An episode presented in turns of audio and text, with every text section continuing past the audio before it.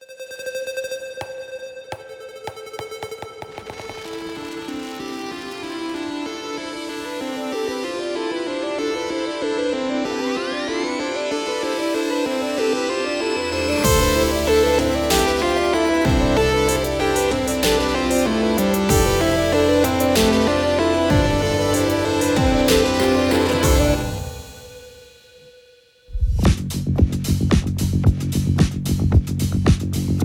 começando o episódio número 2 do Tabulices, nosso podcast sobre boards, cards e joguinhos que a gente ama. Eu sou o PH Mazili. Eu sou o Danilo Silvestre. E aí, tranquilo, Danilo? Beleza? Beleza. Sobrevivemos ao episódio número 1. Um. Sobrevivemos. É isso aí. Agora você sabe que em banda, normalmente o disco, o segundo disco é a prova de fogo, né? Em, em geral, o segundo disco é melhor que o primeiro? É, porque senão a banda corre o risco de virar o, o famoso One Hit Wonder, né? Aquela Aquela banda que lançou uma música famosa no primeiro disco, fez sucesso e depois nunca mais apareceu. É, a gente não fez sucesso no primeiro episódio. Não fez sucesso no primeiro. então tá mais fácil agora, que a gente pode continuar no nosso fracasso aqui. Nossa, sem ótimo. problemas. Na- Nada é mais confortável do que o fracasso. Ótimo. Vamos então explicar pro pessoal o que é o Tabulices. Boa, o Tabulices é o nosso podcast em que a gente vai analisar as entranhas dos jogos. A gente quer ver eles por dentro, como é que eles funcionam e contar pra vocês nossa experiência com os jogos que a gente gosta. Muito legal. E hoje a gente vai falar sobre A gente vai falar sobre o que gostamos nos jogos. isso aí. A gente vai aqui descrever alguns dos nossos jogos favoritos, alguns dos jogos que a gente mais gosta, e ver quais são as mecânicas desses jogos, como é que eles funcionam, e tentar descobrir se nisso a gente percebe quais são os nossos gostos pessoais sobre jogos em geral. Legal, lembrando que aqui não é um top 3, tá? É são simplesmente jogos que a gente escolheu, que a gente acha que tem características diferentes uns dos outros, Isso. para a gente poder tentar ah, achar ou não semelhanças entre eles e falar um pouco sobre o que a gente acha que atrai a gente nos jogos, certo? Perfeito. Muito legal. Então vamos começar com os meus jogos, pode ser? Perfeito. Ah, eu escolhi três jogos aqui, que são o Blood Rage, o Power Grid e o Pandemic. tá? Legal. Vamos explicar pra quem não conhece esses jogos do que se trata? Ótimo, vou fazer uma explicação razoável aqui sobre os jogos. Ah, então, começando pelo Blood Rage. Agradeço, porque dos seus jogos, Blood Rage é o que eu não conheço. Que vergonha. Vamos lá, então Blood Rage é um jogo. Ah, é um jogo feito pelo Eric Lang, que é um, é um designer que eu gosto bastante. Ahn, ele é um jogo basicamente de conquista de territórios, né, de, é o que a gente chama de área control, né, o controle de área. Então é um jogo sobre vikings é, que vão morrer no Ragnarok e antes de morrer eles vão tentar um- ganhar o máximo de glória possível, saqueando vilas, fazendo coisas que a gente sabe que dão glória pra gente, né? Um dia Matando comum. outros vikings, um dia comum para um, um viking, viking, é. exatamente. Ah, Quem então, nunca quis glória saqueando vilarejos vizinhos, né? é, é, quando eu penso em glória, eu penso nisso, automaticamente. então, o Blood Rage, ele é, é, ele tem uma primeira fase de draft de cartas. O que, que é um draft de cartas? Ah, cada jogador tem um número de cartas na mão, escolhe uma carta para ficar e passa essa mão para o jogador do lado. Então, ah, você tem que escolher não só o que você quer para você, mas o que, que você acha que os outros jogadores vão ou não querer também, que Entendi. estão na sua mão, né? O que você não escolhe está passando para os outros. Exatamente. Ah, então, depois dessa primeira, primeira fase em que você faz o draft, essas cartas elas são acessórias no jogo, mas elas têm um papel importante. Então, ah, são cartas que você usa no combate, cartas de missão que você pode fazer durante as eras do jogo. O jogo se passa em três eras diferentes.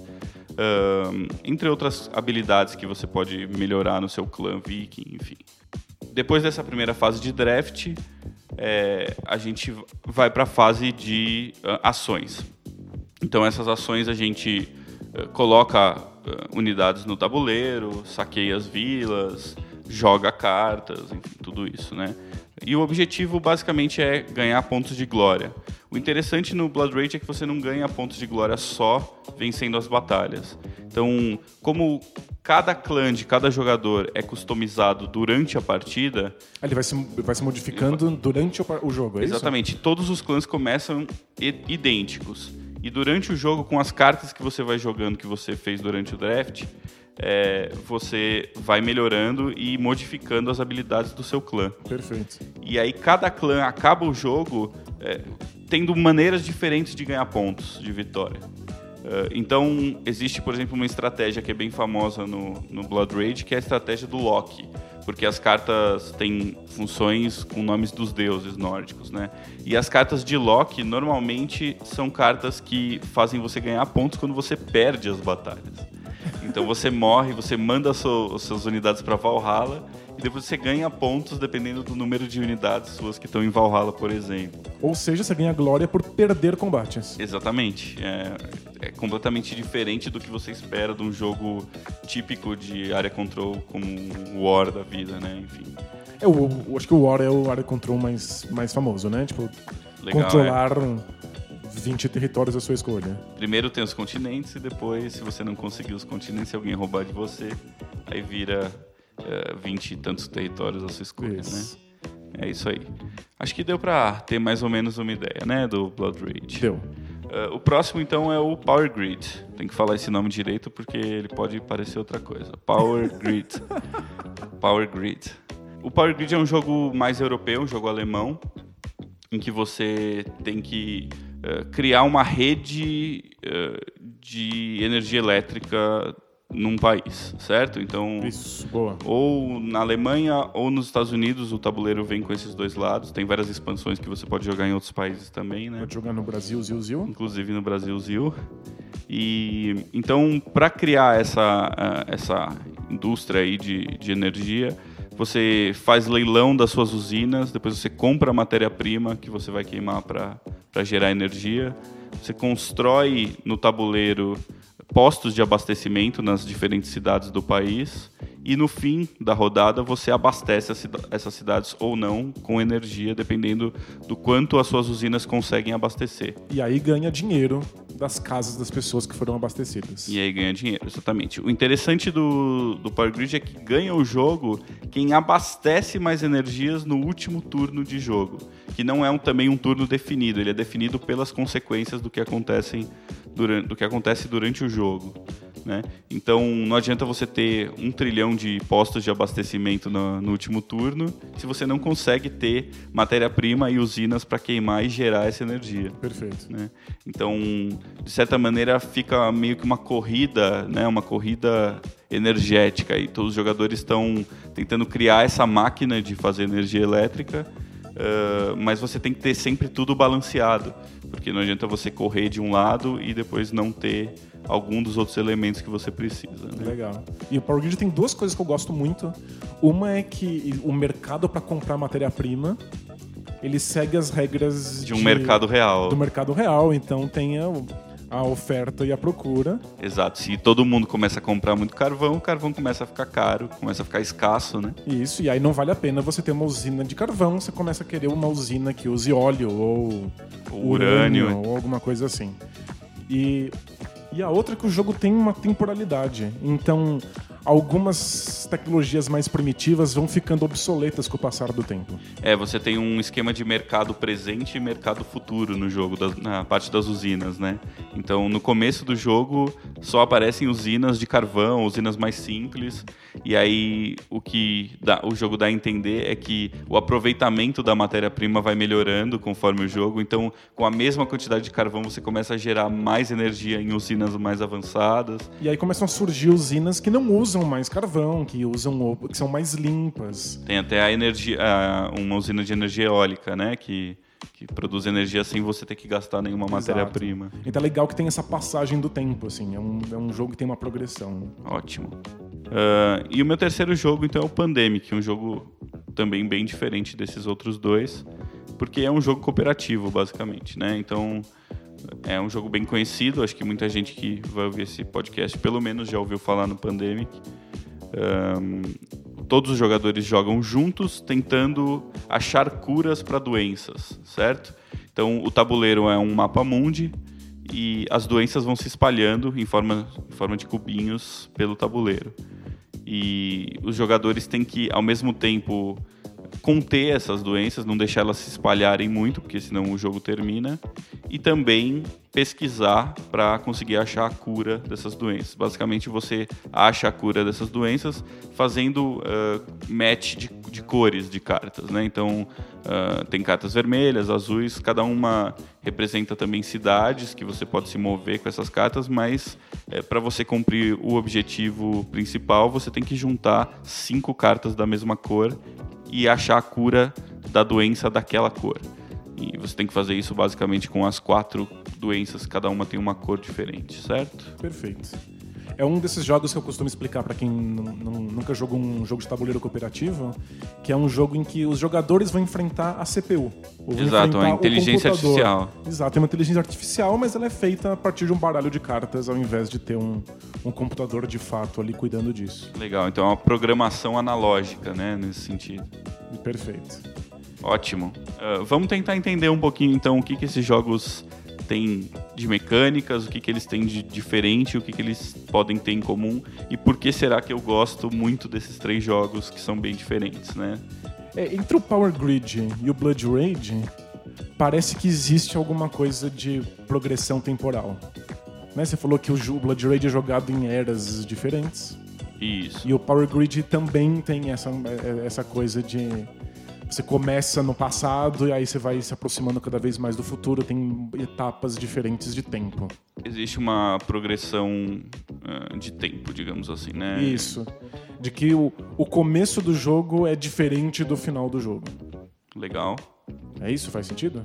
Eu acho que faz sentido, apesar de em todos eles uh, a gente ter um esquema meio cíclico, né? Então é, você tem rodadas que se jogam da mesma maneira, mas o fato das coisas terem acontecido nas rodadas anteriores fa faz com que uh, cada rodada tenha suas particularidades, digamos assim, né? Perfeito. Um, no caso do Pandemic, eu acho que a gente pode pensar isso também, de certa maneira.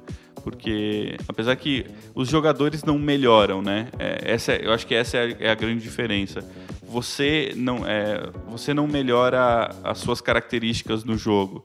Então você pode melhorar o seu skill, a sua habilidade de jogar aquele jogo, mas durante a partida é, você não ganha novas habilidades, né? Você não tem novas coisas para fazer, a não ser por pequenas cartas de evento que aparecem às vezes no baralho do Pandemic que fazem com que você possa fazer uma habilidade pontual ali.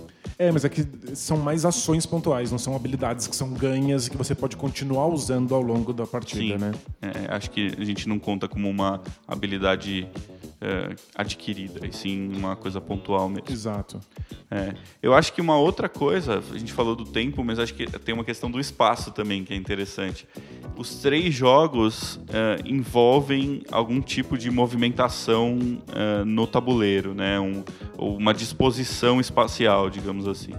Então, isso é uma coisa que eu já reconheci que eu gosto muito em jogos. Eu gosto muito de jogos que existe o fator de controle de área. Eu acho muito interessante, eu acho legal quando as peças têm funções específicas em lugares diferentes do tabuleiro.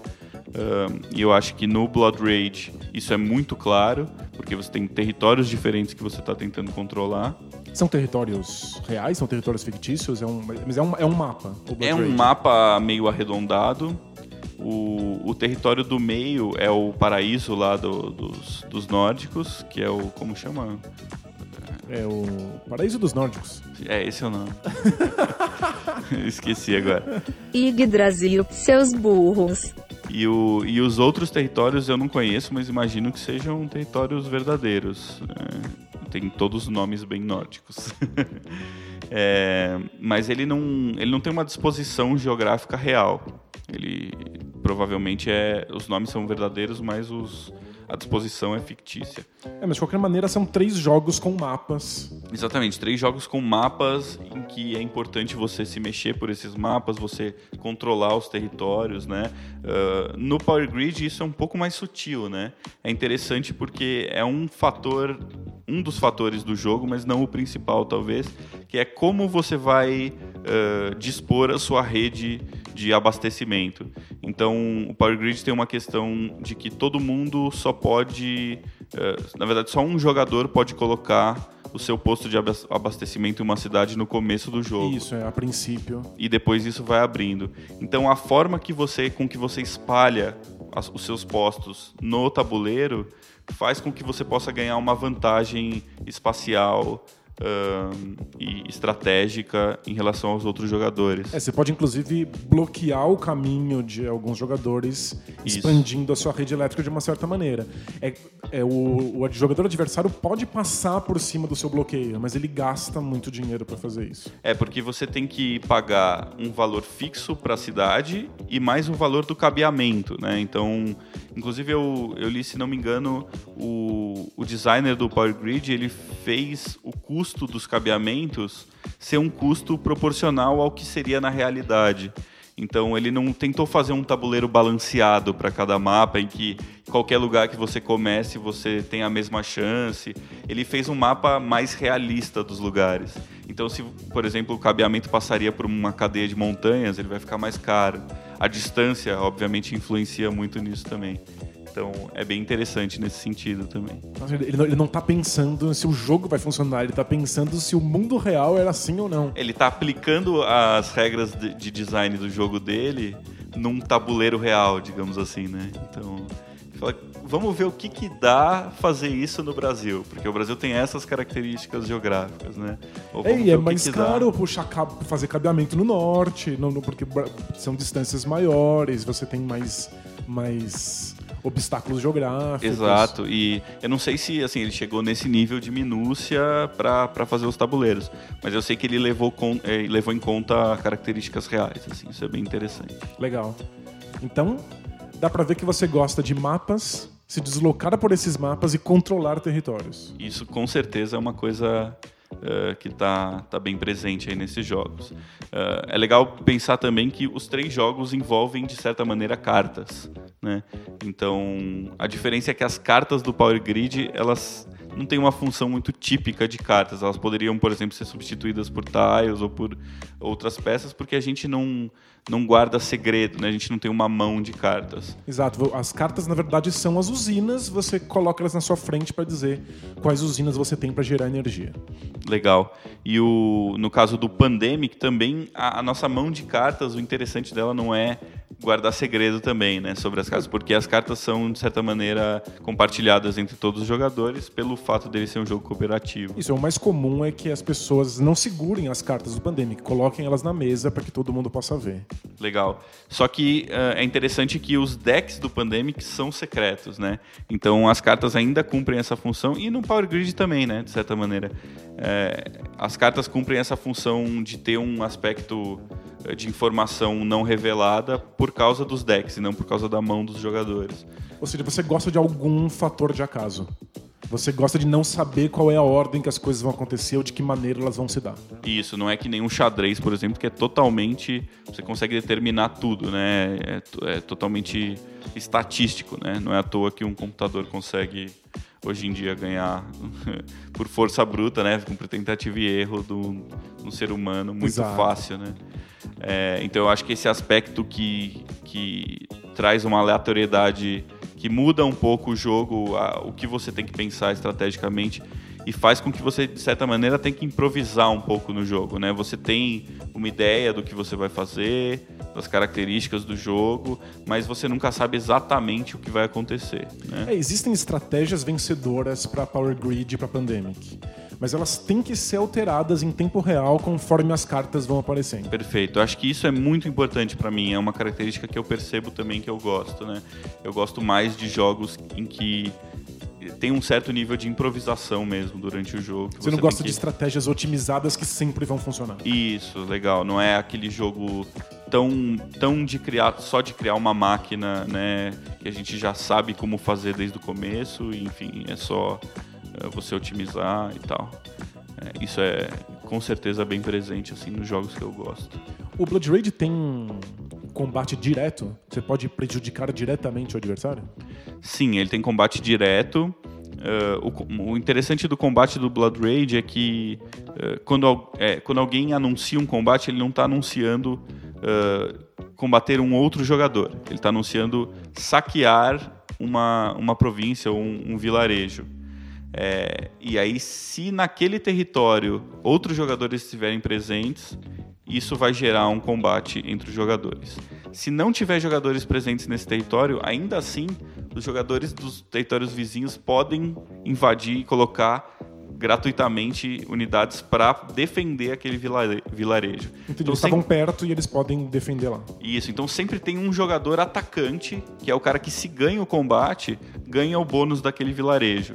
E os outros jogadores são sempre defensores, que se ganham esse combate só impedem o jogador e ganham pontos de glória que são um padrão, de, digamos assim, por ter vencido um combate. Entendi. Né? Inclusive, isso muda durante o jogo no Blood Rage, porque existem tracks que você tem no seu, uh, no seu match ali, no seu, seu tapetinho ali do clã, né? no seu tabuleirinho, mini tabuleiro de clã, que você consegue mudar esses tracks e ganhar mais pontos por determinadas coisas, né?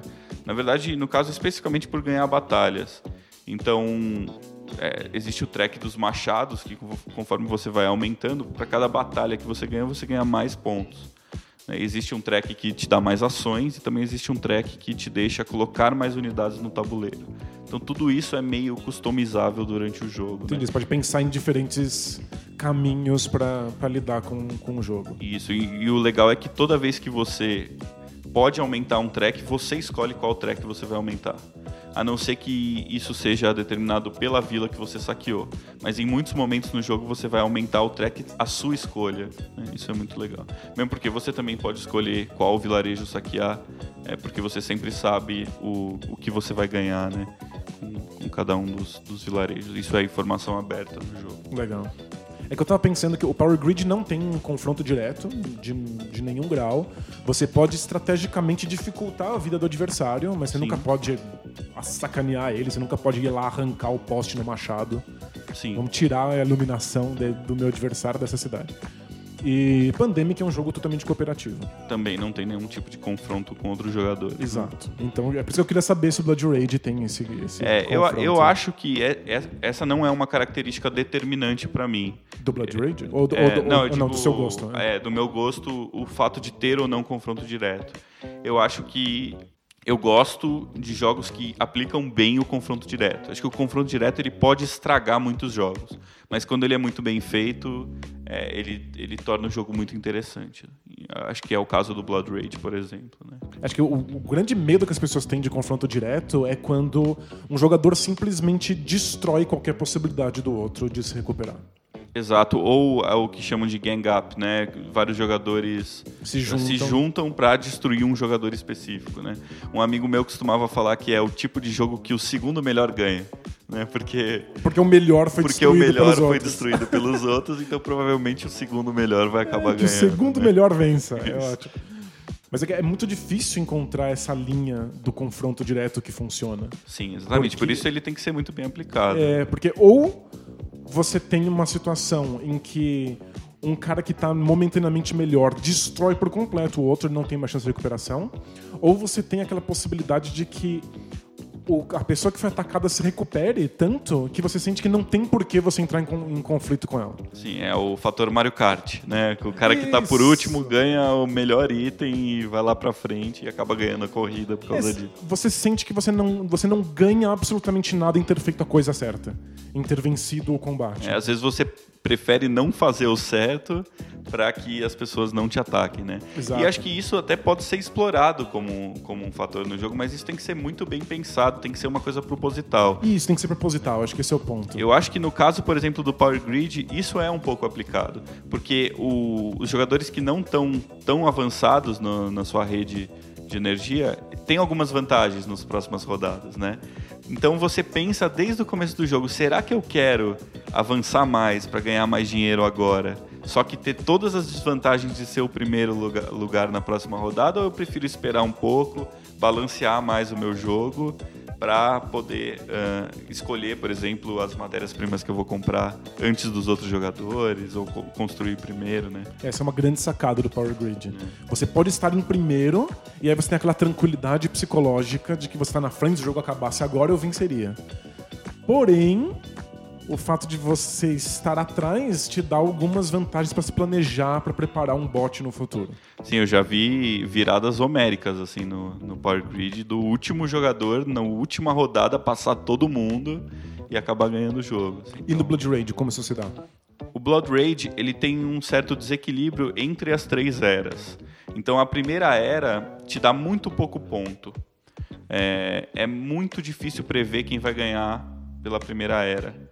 A segunda era te dá um- uma quantidade razoável e a terceira era pode fazer você ganhar mais ponto do que você ganhou nas outras eras, duas eras juntas. Então eu acho que é, é interessante pensar quando você joga o Blood Rage que você vai aproveitar de cada era. né? Então na primeira, a primeira era não vai te servir para você ganhar ponto. A primeira era vai te servir para você melhorar o seu clã, para você ah, aumentar as suas tracks, né? Enfim. Entendi, é um mais processo, mas o terceiro, a terceira era é que importa. A mesmo. terceira era é muito decisiva, muito decisiva. Até porque eu acho que a estratégia do Loki, que, é que eu comentei, ela é um pouco overpowered no, no Blood Rage. Então já aconteceu muitas vezes ah, do jogador que faz a estratégia de Loki acabar ganhando. E isso é uma discussão que rola no- nos fóruns, no BGG. É, muita gente defende que é, se você sabe jogar ou se as pessoas que estão jogando tem que saber se defender disso, não pode deixar alguém pegar todas as cartas de Loki. Mas eu confesso que eu acho que, apesar de adorar o jogo, acho ainda que essa estratégia ela é um, tá um pouco acima das outras e as pessoas acabam tendo sempre que se preocupar muito com essa estratégia na hora de jogar. Isso é um fator que eu não gosto muito no Blood Rage. Entendi. Faz parte da dinâmica do jogo impedir que outras pessoas peguem essas cartas. Isso, é. E não é uma coisa declarada, né? É uma coisa que você percebe depois que você joga algumas partidas e começa a perceber que o Loki normalmente tem bastante vantagem. Entendi. E você falou dessa coisa de que a terceira era vale mais. Eu costu- costumo chamar essa escolha de design de passo ou repassa. Lembra do programa Passo ou Repassa que as pessoas vão lá Tô tentando fazer associação aqui. Elas vão respondendo aquelas perguntinhas bestas, fazendo aquelas provas, vão ganhando uns pontinhos. Isso. Mas a, última, prova, dobra o número de pontos, né? Exato. Então, aquela última prova que você tem que passar no meio da, da, da geleca, achar a chave, abrir a gaiola, essa vale muito mais. Então, é como se o resto do jogo não, não servisse pra nada.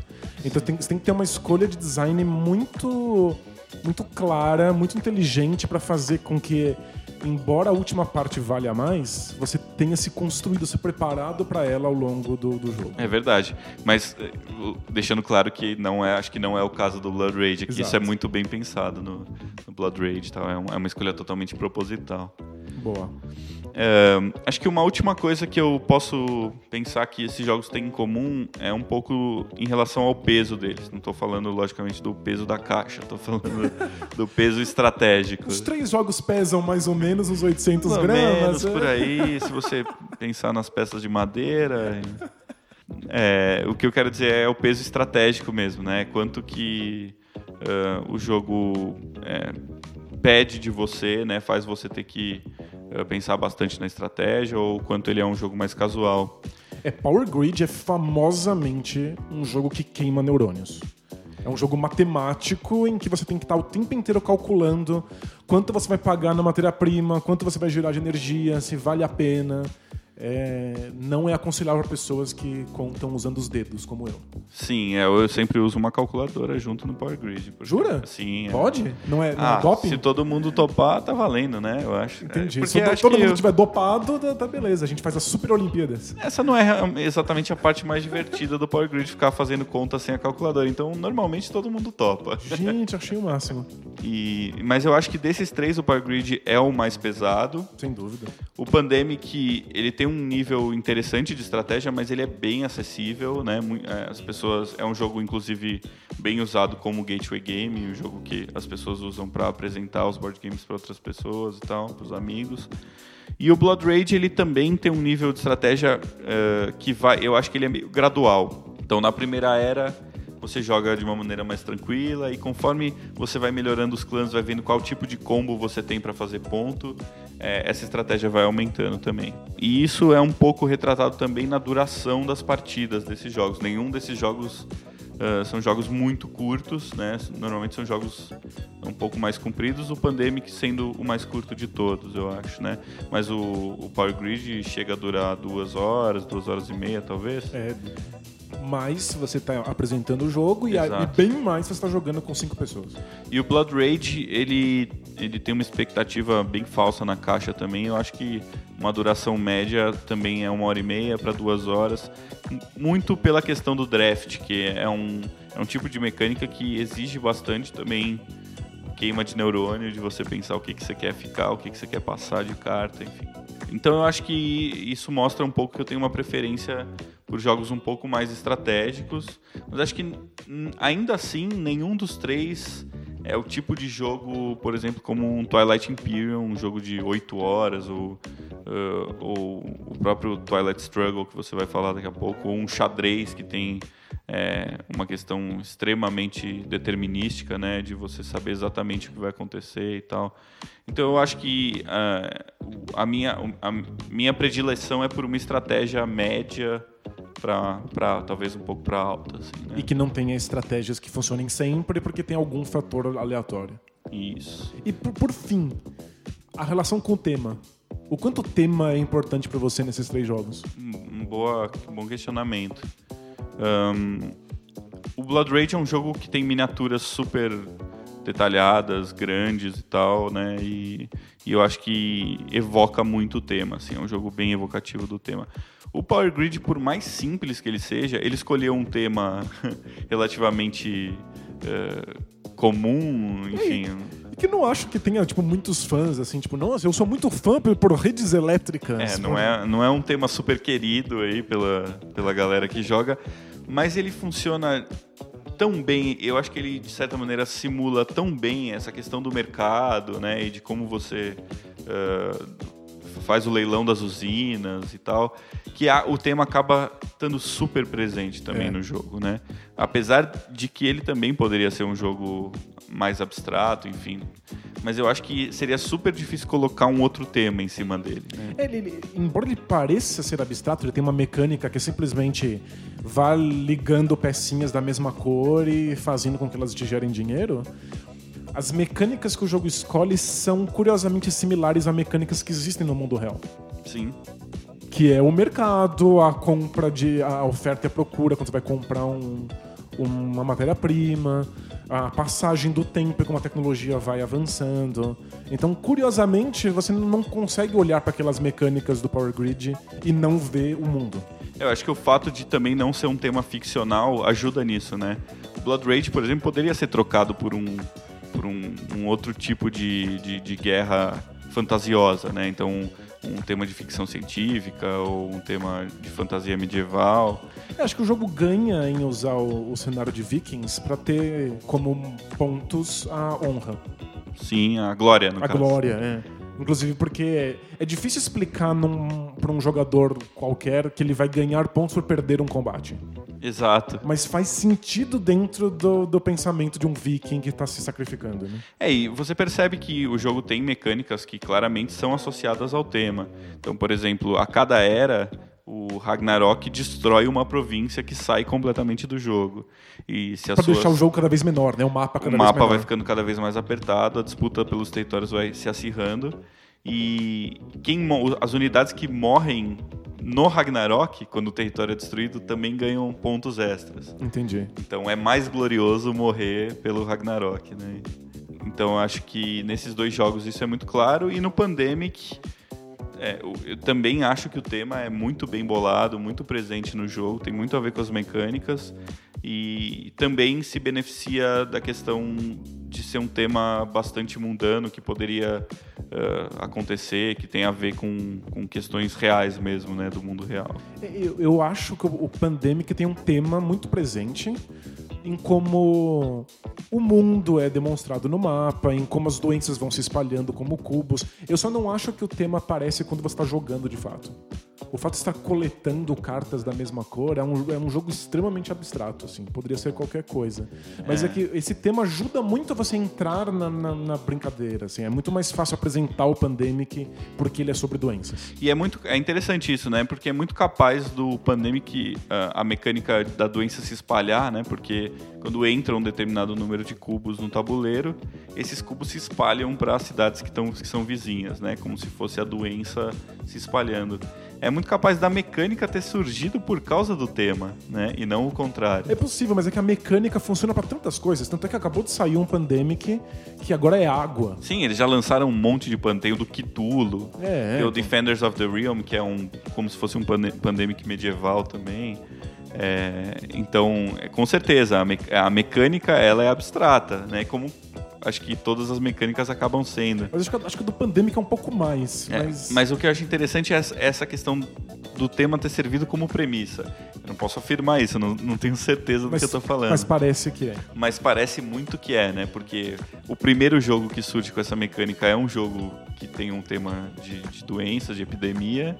E uma das mecânicas mais interessantes é justamente a delas se espalharem de uma forma muito orgânica, né? Pelo Isso. mundo. E a partir daí você pode colocar outros temas que lembrem essa mecânica, como inundação e. Exato, mas eu concordo totalmente com você. Depois que o jogo começa, essas mecânicas realmente elas se sobrepõem ao tema, né? Então ah, o, o tema não fica tão presente, mesmo porque tá todo mundo junto discutindo é, para onde ir, o que Estratégias, fazer é. e olhando cubinhos coloridos no mapa que claramente não são inspirados nos desenhos das bactérias e dos Não, vírus reais, né? Inclusive tem os desenhinhos, né, das bactérias No na parte de tabuleiro, baixo do tabuleiro e tal. Então tem um lado realmente muito abstrato, assim, muito mais abstrato no Pandemic. E aí, o quanto do tema você acha que é importante pra você? Ahn, Por esses três exemplos. a gente até comentou um pouquinho sobre isso no, no, último, no último episódio, quando a gente falou sobre as miniaturas e tal, né? Eu gosto muito de, de, de jogos com temas fortes. Como eu citei o Netrunner, que conta uma história no, no episódio passado. Mas eu não acho que isso seja também, como eu falei do, da questão do, do, do confronto direto. Acho que isso também não é uma, uma questão fundamental, determinante para o meu gosto. assim. Apesar que eu jogo muito poucos jogos abstratos, né? assim, totalmente abstratos. É, muito, é bem difícil jogar. eh, quase todos os jogos que eu gosto e que eu tenho na minha coleção são jogos que têm minimamente um tema. Assim. É, acho que a gente vai ter a oportunidade de gravar um episódio só sobre tema, em que a gente vai poder discutir isso, mas eu também costumo preferir temas, embora eu seja apaixonado por mecânicas. Sim, Então, tipo, se, se um jogo abstrato tiver uma mecânica irresistível, eu nunca vou dizer não. com certeza.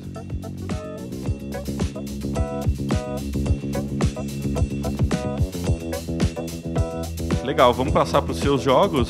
Vamos. Vai lá. Eu vou falar sobre Robson Crusoe, Excelente jogo.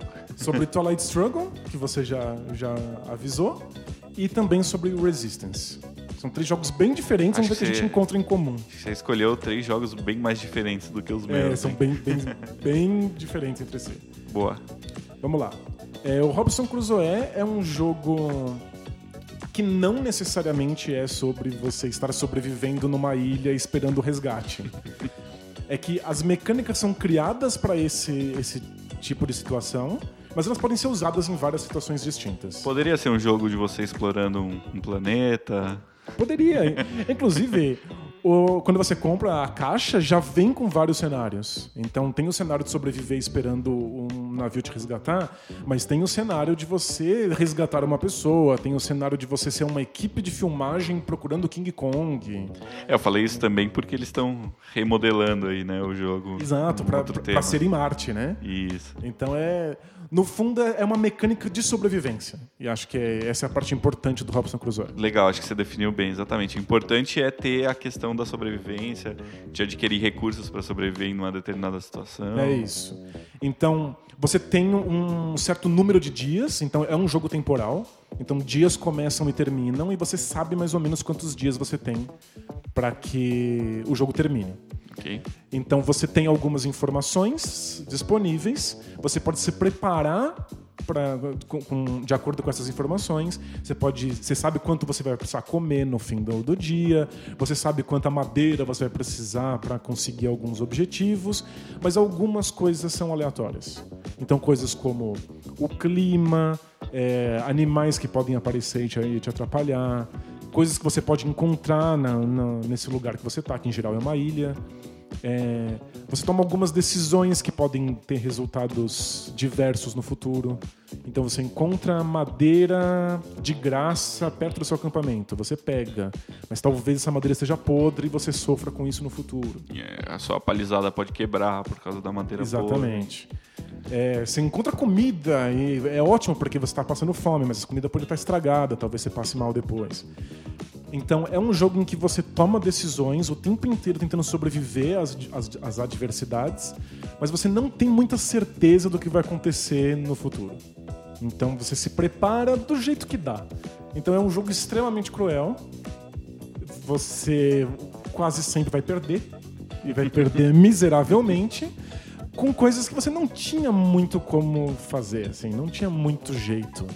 Mas você se prepara de acordo com as suas possibilidades. Ótimo. Tipo, é, eu gosto muito dessa sensação de que tá faltando.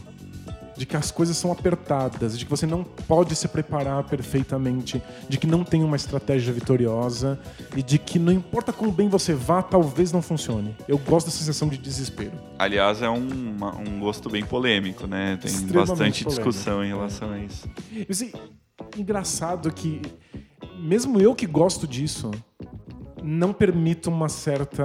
Uma, uma- tem uma linha que eu não estou disposto a cruzar. É, uma- é tem uma linha de frustração aí que é perigosa, né? Exato. Eu, eu sinto no Robson Crusoe que talvez dê errado no próximo turno. Mas eu tô o tempo inteiro acreditando que dá pra fazer. Sim. Então é, o jogo precisa te vender essa sensação de que tá quase dando. Então tá quase dando, tá quase dando, tá quase dando, não deu. E aí você fica frustrado, óbvio, porque você perdeu, mas a sensação é de que se eu tentar de novo, talvez eu consiga. E você tenta de novo, aparece uma outra coisa que você não imaginava e você não consegue de novo. É, eu acho que não pode também ter fatores aleatórios tão grandes que façam com que nada que você fez serviu pra alguma coisa. Exato, né? Essa é não- uma questão. Você não pode sentir que é aleatório, que você não, não, não tem nenhum tipo de ação, nenhuma possibilidade de vitória. Acho que essa é a, é a diferença. O Robson Crusoe consegue te vender sempre a sensação de que você vai conseguir se você fizer direito. Aí você faz direito e perde, mas você percebe, ah, talvez eu pudesse fazer isso melhor. Só que a próxima partida não vai ser igual a essa. É, já, as, as situações que vão sair nas cartas são outras. Você Exato. vai ter que. Da mesma maneira, depois a gente fala mais sobre os três jogos, mas tem a questão da improvisação também aí. Isso. Acho que é só legal mencionar também que o Robson Crusoe é basicamente um jogo de worker placement, né? Então, como você faz as coisas, no, né? Como você escolhe as suas ações é basicamente eh, pegando suas pecinhas e colocando nas casas que vão te dar direito a determinadas diferentes ações. Isso, é. certo? Basicamente é um jogo cooperativo, então todo mundo tá tentando sobreviver junto. E aí, basicamente, o, o, o que a gente chama de worker placement é simplesmente separar funções. Se um jogador for para esse lugar da ilha, ele vai construir coisas. Se ele for para esse lugar da ilha, ele vai caçar animais. É, então, é, cada turno que você tem pode ser diferente do outro, né? Você pode fazer coisas completamente diferentes em diferentes turnos. Exato. E várias pessoas podem fazer coisas diferentes no mesmo turno. Isso. É, eu vou quebrar um pouco a regra, porque eu vou falar de um jogo que não é um desses três jogos. Vai lá. É, existe um jogo cooperativo que eu gosto, que chama Say Bye to Villains. É um jogo que foi lançado no Brasil, inclusive. É um jogo super baratinho, super acessível, muito legal. Mas ele tem um problema. Ele é exatamente como o Robson Crusoe no sentido de que ele é pra ser frustrante, ele é pra ser difícil e você vai ter vencido uma vez a cada 50 partidas. Mas a sensação do Say Bye to Villains é que você nunca tem controle sobre o que Não vai tem acontecer. controle de nada. O Tem jogo se joga nada. sozinho. É assim, você joga pro céu e vê o que acontece. E aí o jogo tende a ser muito mais frustrante. A sensação no final da partida é de que, mano, tanto faz. Se eu tivesse colocado um gorila aqui pra jogar, ele teria tido o mesmo sucesso que eu. O Robson Crusoe tá aqui na, na- na minha lista porque não é assim. Você sente que você fez escolhas satisfatórias. Você faz parte daquele universo, você né? faz parte. Você não controla tudo, mas você, você controla modifica coisas, né? Exato. É um, é um conceito bem Cthulhu, né? Aquela coisa do Cthulhu que normalmente você sabe que os personagens, seja no, no- nos contos ou no- nos jogos de Cthulhu, você sabe que os personagens vão morrer, vão se ferrar no final. Mas eles têm algum tipo de poder que, de mudar alguma coisa durante o jogo, É. durante a história. Quem acha o J.R. Martin do Game of Thrones cruel porque mata personagem nunca leu Não Lovecraft. conhece Cthulhu. É, porque no Lovecraft todos os personagens vão ou morrer ou acabar loucos, né? Não tem muito jeito. É, os vocês- personagens, afinal, estão lidando com deuses extraplanares. Exato, que são mais antigos do que o tempo. Mas eles sempre causam alguma mudança, né? Eles dá aquela sensação de que eles estão no controle até não estarem mais. Isso, é. Então você, é, é a sensação de você estar lidando com coisas muito maiores do que você, né? Só que. é, e conseguindo minimamente, pelo menos, modificar essas coisas. E Perfeito. Isso é muito interessante, né? É, o Robson Crusoe é um jogo sobre lidar com coisas maiores que você e essas coisas são o cenário. A é o- natureza, a, natureza, ilha, né, em si. É o clima, é a fome, mas você tenta gerenciá-las de alguma maneira. então Muito esse é o meu primeiro.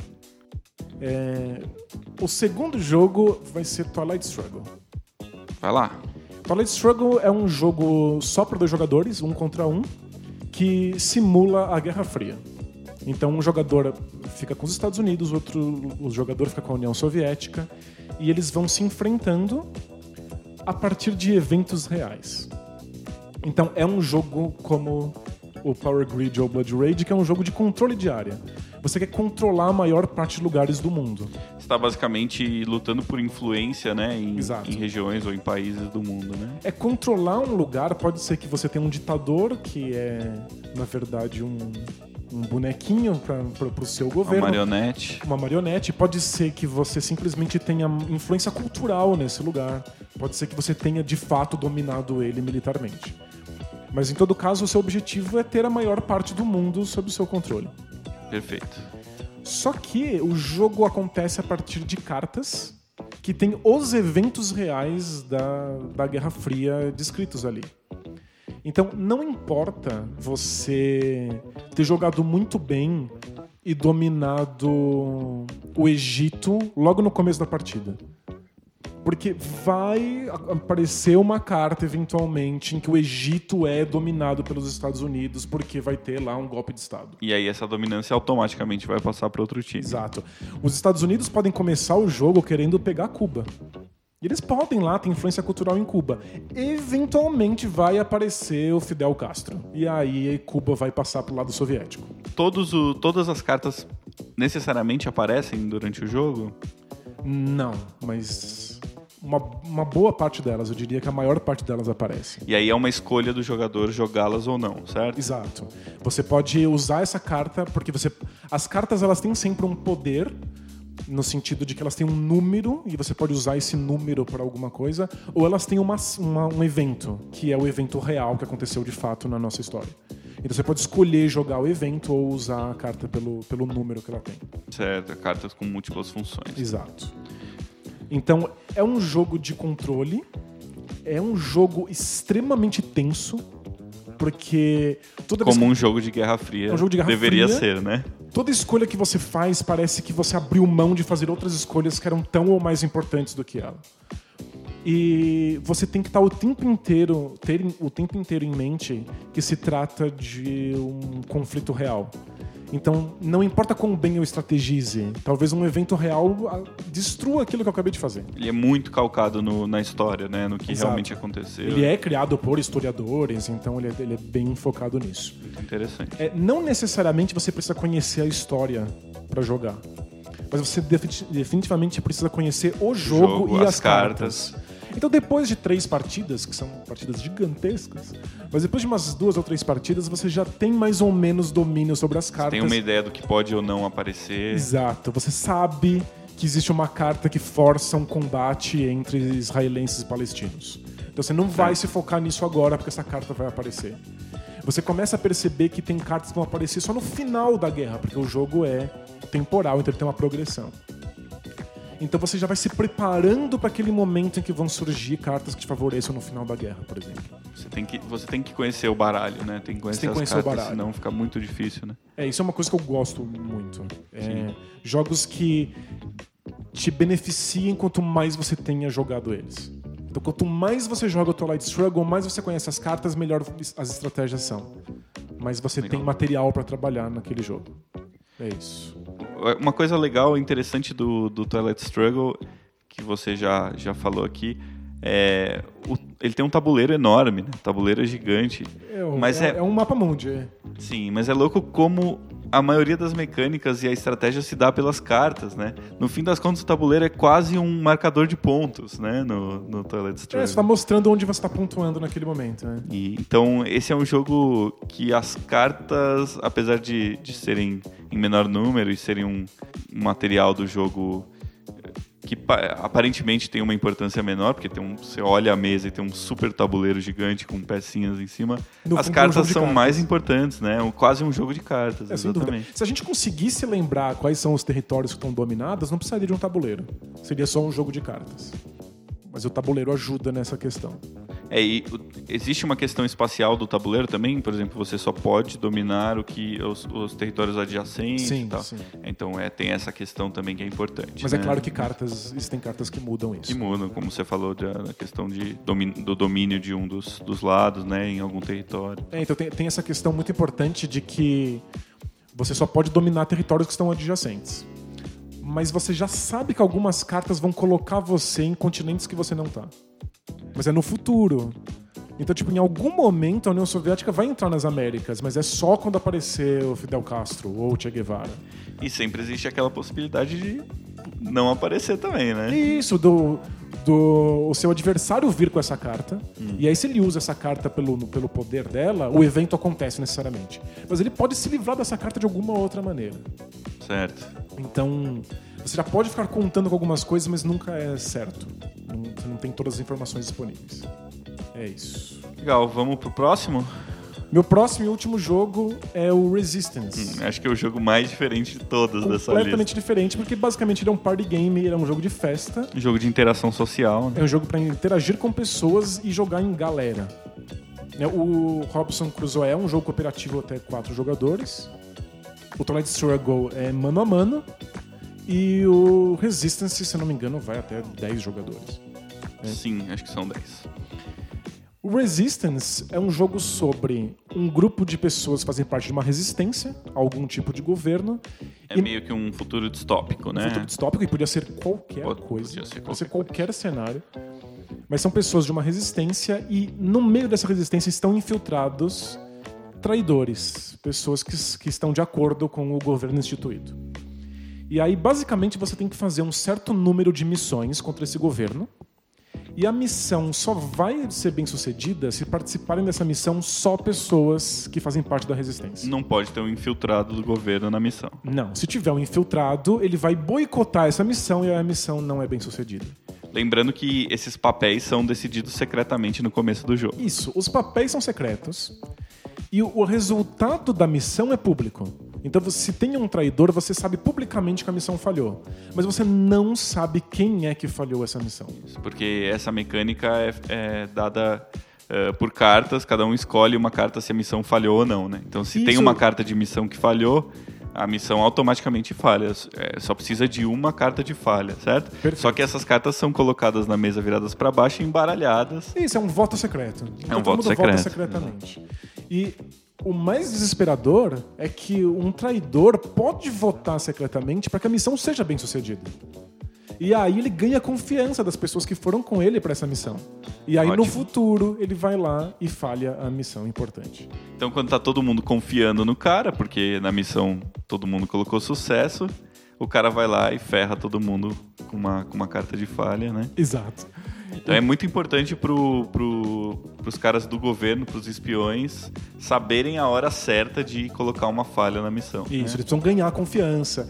E isso às vezes envolve. É um jogo de conversa. Porque como todas as informações são secretas, você não sabe quem é, quem é espião, você não sabe quem é seu amigo. Só os espiões sabem quem eles são. né? É, você não tem muito o que fazer. É- é- lembra um pouco a sensação do Robson Crusoe de que você não sabe o que vai acontecer, você não sabe como é que o clima vai, vai rolar. Às vezes você tem que jogar um verde, né? É, colocar uma, uma discussão ali que nem faz muito sentido real, mas pra ver se aquela faísca vira uma chama, né? Alguma Exato. coisa tipo. A tua única possibilidade é conversar.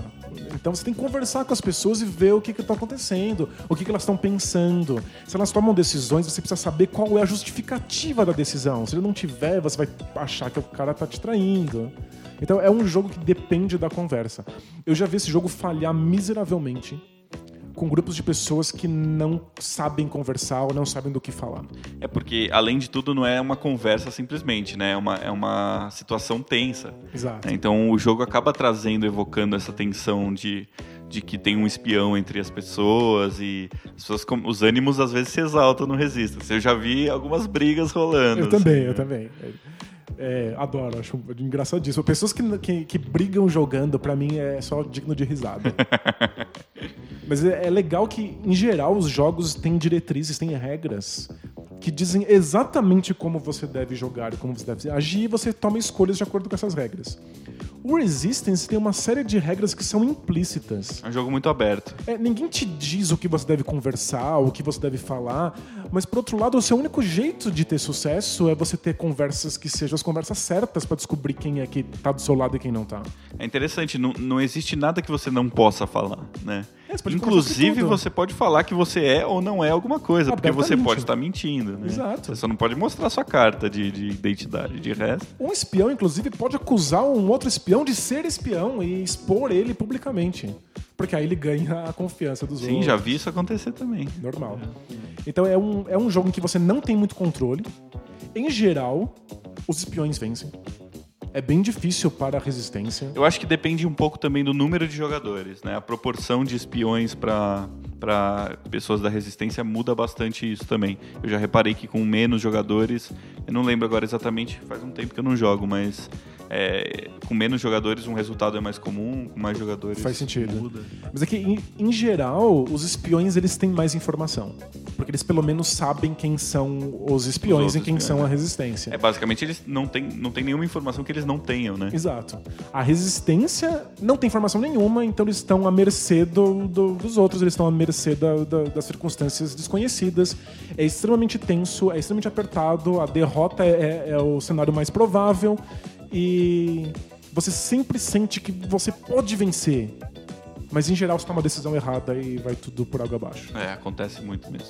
É isso. É legal só pra quem não conhece o Resistance, talvez possa conhecer o, o Máfia, o Cidade Dorme, ou Lobisomem, como ele é chamado aí em lugares diferentes, né? Que é um jogo basicamente igual ao Resistance. É, então, alguns jogadores são os assassinos, os outros são os detetives e alguns são as vítimas. E tem um moderador, né? Esse, esse jogo precisa de um moderador, É, que uma é o pessoa cara que, que não tá jogando, ela tá simplesmente fazendo o jogo funcionar. né? Isso, ele vai organizar, ele vai ser o computador, digamos assim, do jogo, né? Ele vai pedir para as pessoas eh, dormirem, então todo mundo fecha o olho, aí ele pede para só os assassinos abrirem o olho e matarem alguém. Então ele, ele vai controlar, esse vai ser meio que um mestre, o, o moderador do jogo, né? É, e agora tão- tão- saíram várias versões desses jogos que agora usam aplicativos pra fazer a moderação. Isso aqui é um, é, é um- liberar, recurso né? excelente para esse tipo de jogo, É né? verdade. Mas o Resistance ele tem uma, uma, uma mecânica levemente alterada para que não precise existir um moderador. Então todos os envolvidos ou são espiões ou são resistência. Eu acho que esse foi o grande trunfo dele, assim, Sem quando ele dúvida. saiu, né? Todo mundo falava, é como se fosse o Máfia, só que não precisa de moderador, né? Uma coisa do tipo. Então todo mundo tá o tempo inteiro envolvido nas discussões. E é, é legal como todos os elementos físicos do jogo podem ser facilmente substituíveis também, né? Então você não precisa ter o Resistance pra jogar Resistance. Você pode jogar o Resistance com pedacinhos de papel, com Exato. carta de baralho, É, pode- qualquer coisa. Você pode fazer no guardanapo do, do- da lanchonete. Não vai alterar nada no jogo. né? Nada, é que é gostosinho ver as cartas lá, ele tenta te vender esse futuro distópico. O jogo é super bonitinho, é, as ilustrações são legais e tal, mas se você realmente quiser jogar o jogo e não tiver, é completamente plausível. Perfeitamente plausível, sem dúvida. Ótimo. Então falamos sobre os três jogos do Danilo. Agora vamos às conclusões aí sobre o gosto lúdico do Danilo para jogos de tabuleiro. Eu acho que os- o que os três têm mais em comum é o fato de que a sensação de tensão é constante. São três jogos muito tensos. Muito é, tensos. Realmente, é verdade. Eu não, é é não ter todas as informações que você deveria ter para se sentir minimamente confortável. Você sentir que você pode vencer a qualquer momento, mas você nunca confia na vitória. Não tem. Power Grid tem vários momentos, por exemplo, em que você sente que você tá muito na frente. Assim, caramba, eu tô vencendo. Acho que não tem mais jeito. Talvez até perca. Mas existe uma sensação de vitória que, que pode ficar com você durante grande parte do jogo. Eu acho que de todos os jogos que a gente falou hoje, o Power Grid é o mais determinístico, né? Assim. É que dá pra realmente perceber. E essa é uma sensação que eu não gosto. Eu gosto daquela sensação de eu não faço ideia. Eu tô fazendo o meu melhor, eu, tô, eu acho que eu tô fazendo a estratégia correta, mas eu não sei se eu vou vencer isso. E se você somar isso com tensão, do tipo, meu Deus, provavelmente vai dar tudo errado. Eu tô aqui só resistindo. É, Aí você tem um jogo que eu sempre vou gostar. Interessante. Eu Legal. gosto de... Eu gosto de me sentir mal. É engraçado isso. Eu gosto de jogos que me façam sentir mal. De eu de eu estar suando e tenso e sofrendo durante o processo. Olha só, é. Eu acho que é uma sensação que pra mim pode ser legal, mas não é, não é tão importante quanto pra você, assim, né? E mas acho que no fim das contas é, o que muda é, é o nível disso, né? De certa maneira a tensão precisa estar presente nos jogos, né? É, é muito difícil um jogo que tem um nível zero de tensão.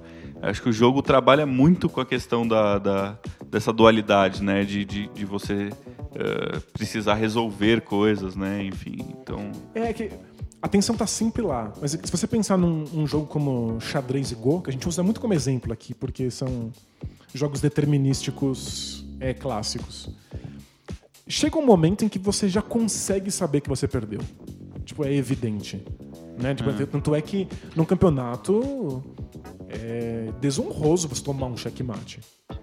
Você só, você ou só acabar desiste. todos os né? espaços do gol. Você só desiste. Você percebe que você não tem mais chance, que você vai tomar um checkmate em 15 jogadas, ou que você não tem mais nenhuma chance nos territórios do gol, então você abandona. Que acho que fica parecendo que você ainda não percebeu, né?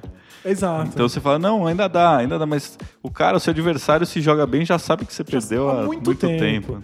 É, eu gosto de jogos em que você nunca sabe até o final. Em que você sempre tem algo de esperança. Hum. Não ligo que a minha esperança seja completamente destroçada. Tem um pouco a ver com a questão daquele nível de aleatoriedade que a gente falou sobre os meus jogos também, eu acho, né? De você sempre ter que se adaptar, enfim. Exato. É, tem gente que não gosta desses jogos que são salada de ponto. Quando acaba o jogo, você vai ver por um milhão de critérios diferentes como é que Quantos os pontos pontos foram fez. marcados. Eu gosto dessa sensação de eu não ter certeza absoluta de quantos pontos eu tenho, porque eu não tenho capacidade humana de, no meio da partida, Ficar ficar contando todos os isso. critérios. né? Então eu gosto de descobrir no final. Então será que eu vou vencer no, no, no Robson Crusoe? Será que eu vou vencer no Twilight Struggle? Você nunca sabe muito bem. Eu- uma coisa que eu pensei é, em relação aos meus jogos e os seus, essa questão que você falou da. é, de você jogar, cada vez que você joga o jogo, você joga mais e você aprende mais sobre o jogo. E essa é uma característica que você gosta muito nos jogos. É.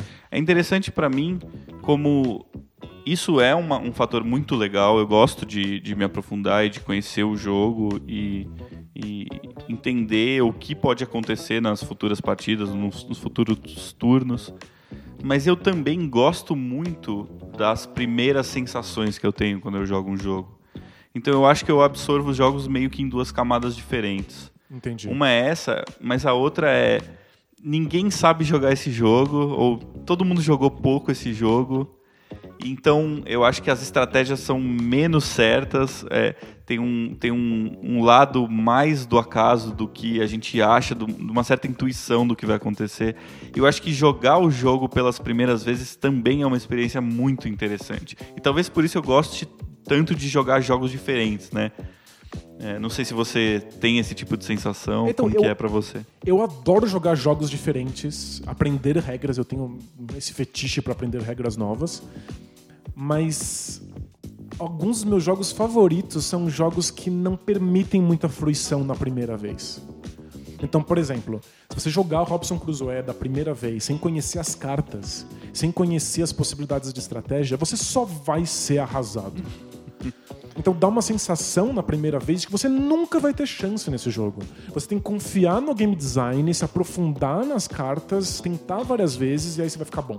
É, tem jogos que não te permitem tanto, né? Isso. Essa, curtir tanto essas primeiras jogadas. É, a primeira partida de Twilight Struggle é uma partida em que vários dos seus esforços vão ter sido em vão, porque é uma carta, por causa de um momento histórico, vão ser jogadas na privada.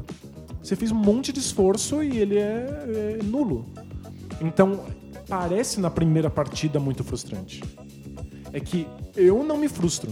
nessa primeira vez. É, eu acho que sei- essa é a questão pra mim também. Eu olho e falo, caramba, tem um evento histórico. Nossa, na próxima partida eu vou, vou saber usar isso. Eu acho muito interessante quando aparece uma determinada carta, um determinado evento no jogo que que você não estava esperando de jeito nenhum, altera completamente o jogo.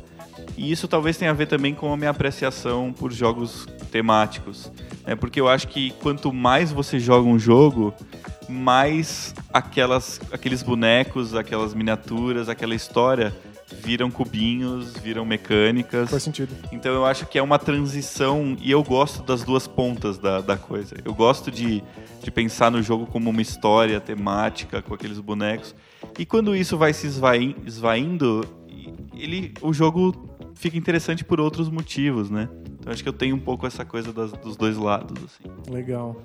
Eu tava pensando que até o, o- o Resistance, que é um jogo que é, é perceptível como é que ele funciona logo desde a primeira partida, se você jogar muitas partidas com as mesmas pessoas, você cria um meta, um conjunto de regras implícitas que são elas que fazem o jogo funcionar. Então você já tem um. Você não fica pensando assim, quem eu vou escolher para a primeira missão? O grupo já decide. Vão ser sempre as três primeiras pessoas da esquerda. Esse cara sempre mente. Esse cara tá fora, a gente sabe que ele, vai- que ele, que ele manipula os outros. Então Esse cara aqui a ele- gente só coloca pra- na- na- nas missões mais pra frente. As, as primeiras missões vão ser sempre dessa maneira. A gente sempre vai fazer o segundo grupo repetindo um cara do primeiro pra pra aumentar a chance estatística de saber se é um cara traidor ou não. Sim. Então, essas coisas só aparecem quando você joga muito. E normalmente com as mesmas pessoas, né? Muitas dessas coisas é, não são fatores estratégicos inerentes ao jogo, e sim inerentes pessoas. às características é, psicológicas, enfim, Exato. sociais das pessoas. Cada né? grupo vai ter uma dinâmica específica pra fazer esse jogo funcionar. Eu, por exemplo, já vou dar dica aqui quando forem jogar contra mim. Quando eu, quando eu sou o espião, eu fico quieto, eu não consigo ficar falando. Então, muitas vezes eu já perdi no Resistance, já me, me delataram aí como Você tá espião. muito quieto, Porque né? eu não tô falando nada, eu fico muito na minha. Então, o que eu ten- tô tentando fazer quando eu jogo agora é, é ter características mais parecidas, né, independente do papel que eu exerço no jogo. É, a, a- dica pra jogar comigo no Resistance é nunca confie em mim. eu, sou um, eu sou um baita babaca jogando Resistance. Ótimo. Eu vou fazer promessas e vou jurar pela minha vida. e- Mas é só um jogo, então não, não vale. Dentro do círculo tá valendo. É isso. Ok. Mas acho que é isso. Existe um. Inclusive um, um padrão temático. Assim, eu gosto de tema porque o tema me ajuda a ficar tenso. Me ajuda a me ater a essas, essas mecânicas apertadas. Aceitar o fato de que vem uma frustração. É bizarro num jogo abstrato. Você virar uma carta que fala assim. é, perca oito cubos. Eu falo, por quê? Por que, que ele tá do nada me tirando oito cubos? Mas se eu viro uma carta que fala assim. Deu uma chuva muito louca e aí inundou seu acampamento, perca oito bananas. Faz falo, muito mais Nossa, sentido." ok, eu aceito isso. Então, eu, é, é mais fácil você lidar com a frustração quando ela tá atrelada a um tema. Nossa, muito interessante isso, legal, né? É um jogo que eu, que eu tenho críticas, por exemplo, é o Lords of Waterdeep, que é um jogo euro, né? Um jogo bem de também de eh, de worker placement, de escolher as suas ações com E cubinhos. Cooperativo também, né? Não, não, é competitivo. Co- Ah, co- ah, É, competitivo. É aquele baseado no, no Dungeons and Dragons. Isso, ele se passa no, no mundo de Forgotten Realms, né? E, e- mas ele é um jogo que não tem muito a ver com com D&D no sentido de que você é um lord secreto de uma de uma sociedade secreta na cidade de Waterdeep, né? e você tá meio que tentando tomar controle da cidade para sua facção. Só que o lance é que as- você cumpre as missões ah, com determinados, determinados tipos de, de classes do D&D. Então você tem os guerreiros, tem os magos, os clérigos e os ladinos.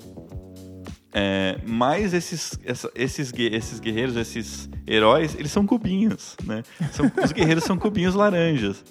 O- os magos são cubinhos roxos. Então, é, o, o tema é muito desatrelado do jogo. Eu não acho o jogo um jogo ruim, mas eu acho um jogo completamente abstrato, saca? E, e- e eu acho que esse tipo de, de frustração que você fala, ele ele não funcionaria nesse jogo, né? Porque você tá fazendo coisas completamente abstratas.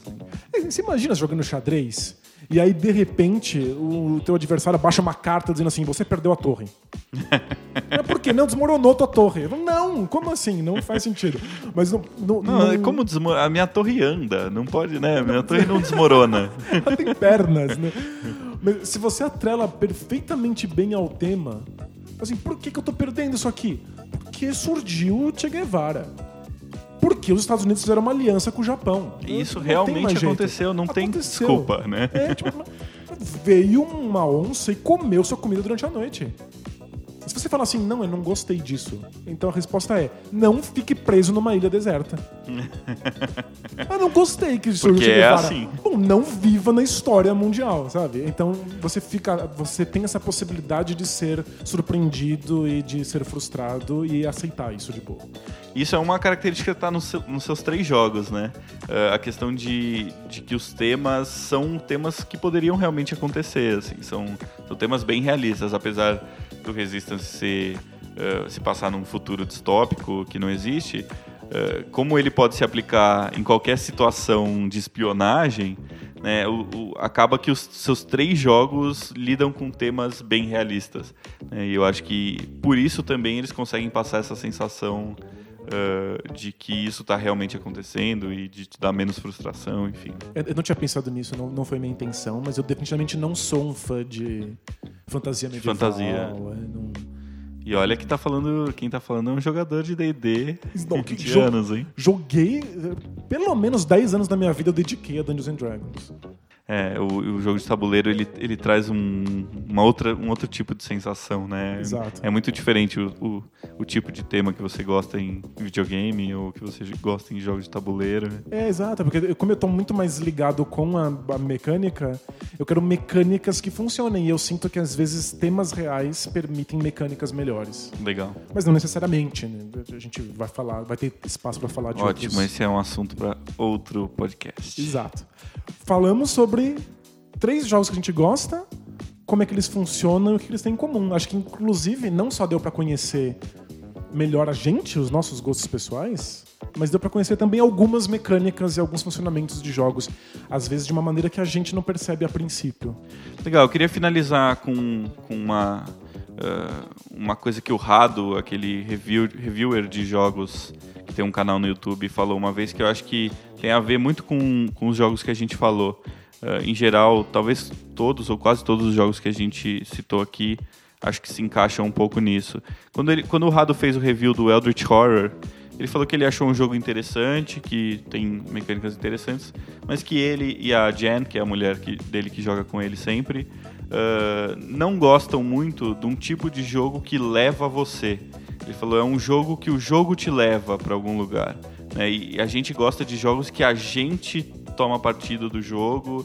é, então, o Eldritch Horror também é um jogo que tem muita narrativa e que as cartas vão aparecendo e contando histórias e também pode mudar muito o que acontece no jogo por causa dessas cartas. É verdade. E eu acho que ao contrário do Rado, a gente gosta muito de jogos que até certo ponto levam a gente, né? É, eu gosto de fazer escolhas, mas eu gosto de fazer escolhas a partir de alguma coisa que o jogo me apresentou naquele momento que eu não esperava. A gente navega o barco, mas não, não comanda a maré, né? Basicamente. Exato. E ele gosta de comandar exatamente a maré, ter todas as informações disponíveis e ganhar porque ele fez as melhores escolhas, né? Eu acho que é exatamente o que não aparece muito nos nossos jogos aqui, né? É verdade. Interessante. Legal, acho que é isso. É isso. Perfeito. Vamos jogar um joguinho? Vamos, bora lá. Falou! Tchau!